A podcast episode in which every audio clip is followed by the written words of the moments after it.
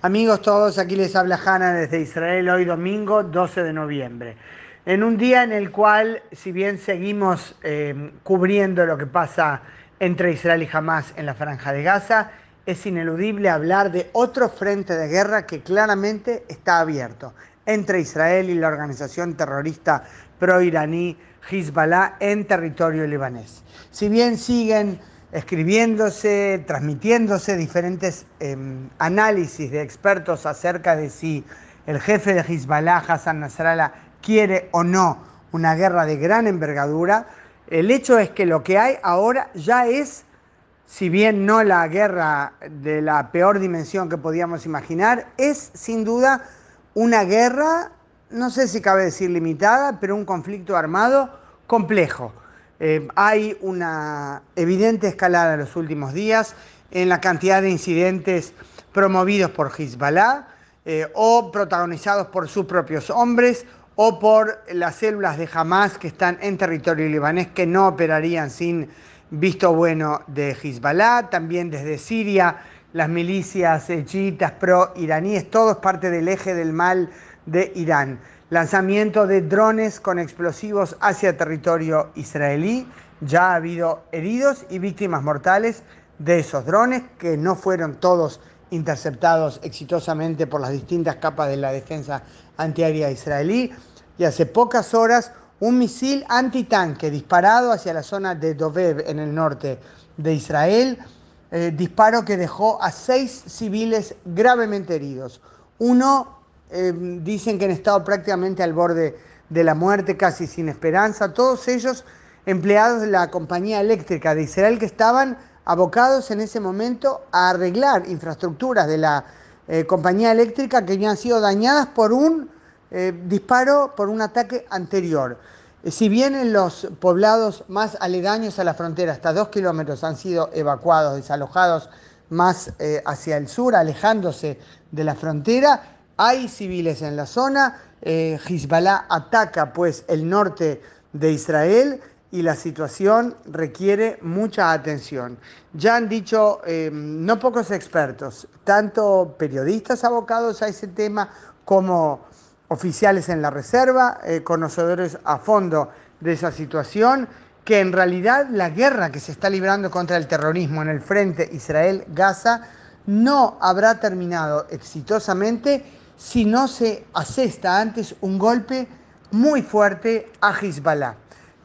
cabe recordar que Hezbollah tiene un poderío militar increíblemente mayor que el de Hamas. Si llegara a poder hacer o intentar hacer lo que hizo Hamas en la frontera sur, sería indescriptible la situación de Israel. Eh, la población del norte exige que se lance un duro, o líderes de la población, un duro golpe a Hezbollah de lo contrario, esta guerra, inclusive si se derrota jamás, estará concluyendo, y no se sabe cuándo, en forma eh, totalmente parcial. En la frontera norte, pues, escenario de guerra, de más está decir que Israel responde a todos los ataques lanzados por Hezbollah con fuego de artillería o disparando sus propios drones que eliminan a las células identificadas como que ya habían eh, disparado o que estaban preparándose para disparos hacia territorio israelí. Todo esto mientras, por supuesto, continúa la guerra entre Israel y Hamas. Se cumplieron ayer cinco semanas de la eh, masacre perpetrada por Hamas en el sur de Israel y del comienzo de la guerra con el declarado objetivo israelí de quitarle a Hamas las posibilidades eh, militares de lanzar un nuevo ataque, algunos de cuyos líderes eh, dicen en Hamas que tienen la intención de volver a lanzar porque no aceptan la existencia misma de Israel.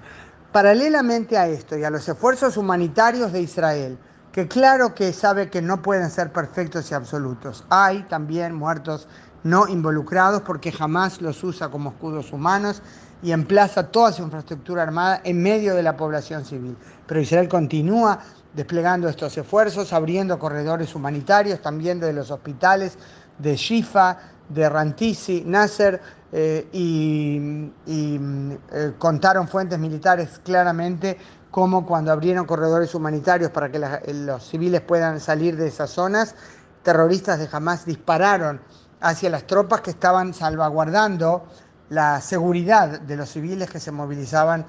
eh, por los corredores previamente anunciados. Lo mismo pasó en el campamento de refugiados Shati. Vieron eh, las tropas israelíes eh, civiles escondiéndose en un edificio, les exhortaron a salir en un corredor seguro y mientras montaban guardia para que ellos puedan salir, los terroristas dispararon hacia las tropas israelíes tratando de em, obstaculizar ese movimiento. Pero yo decía, paralelamente a este esfuerzo humanitario está también la guerra de la propaganda. El, presidente de Israel, Itzhak Herzog, denunció hoy categóricamente en una entrevista en la BBC de Londres que jamás miente descaradamente en relación a la situación del hospital Shifa de Gaza, el principal de la ciudad de Gaza. No hemos atacado Shifa, recalca Herzog. Allí todo funciona. Claro que hay problemas, evidentemente, porque es una zona cercana a los combates, pero hay electricidad, hay combustible.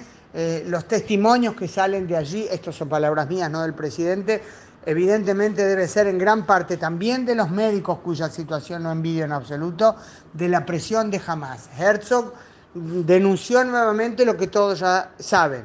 eh, que Hamas utiliza el subsuelo, y no solo el subsuelo, también departamentos sobre la superficie del Shifa como centro de comandos de eh, sus operaciones terroristas. Otra cosa que Herzog reveló lo conté antes en el video que difundí, eh, que reveló en la entrevista, es que en una de las casas particulares donde jamás se había instalado laboratorios de explosivos y almacenamiento de cohetes, encontraron en una habitación de niños, un, eh, entre restos de un terrorista, eh, entre sus pertenencias, una versión en árabe del libro Mein Kampf, Mi lucha de Hitler, con fragmentos señalados que se ve que el terrorista aprendió, quiso estudiar dedicadamente eh, eh, para nutrirse de la ideología antisemita de Adolf Hitler. Hay situaciones en las que las palabras no agregarían demasiado. Esto es todo por este informe, domingo 12 de noviembre.